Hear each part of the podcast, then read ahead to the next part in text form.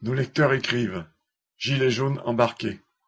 Lectrice de la région parisienne ayant voulu participer à la manifestation appelée par les Gilets jaunes samedi 10 septembre, voilà ce que j'ai vu.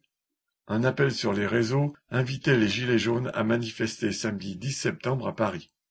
Mais tout regroupement, toute pancarte, le moindre gilet jaune au fond d'un sac menait droit à l'interpellation, à la vérification d'identité et à la verbalisation, 135 euros, dans le meilleur des cas.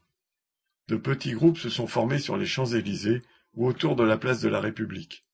Toutes les personnes ayant tenté de défiler ont été nassées, contrôlées, et 103 d'entre elles ont été mises en cellule sous prétexte d'une citation participation à un groupement en vue de commettre des dégradations ou des violences.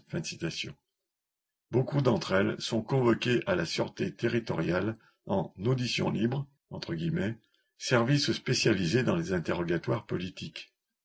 Sans surprise, Laurent Nunez, nouveau préfet de police, mène la même politique répressive que son prédécesseur. Une lectrice.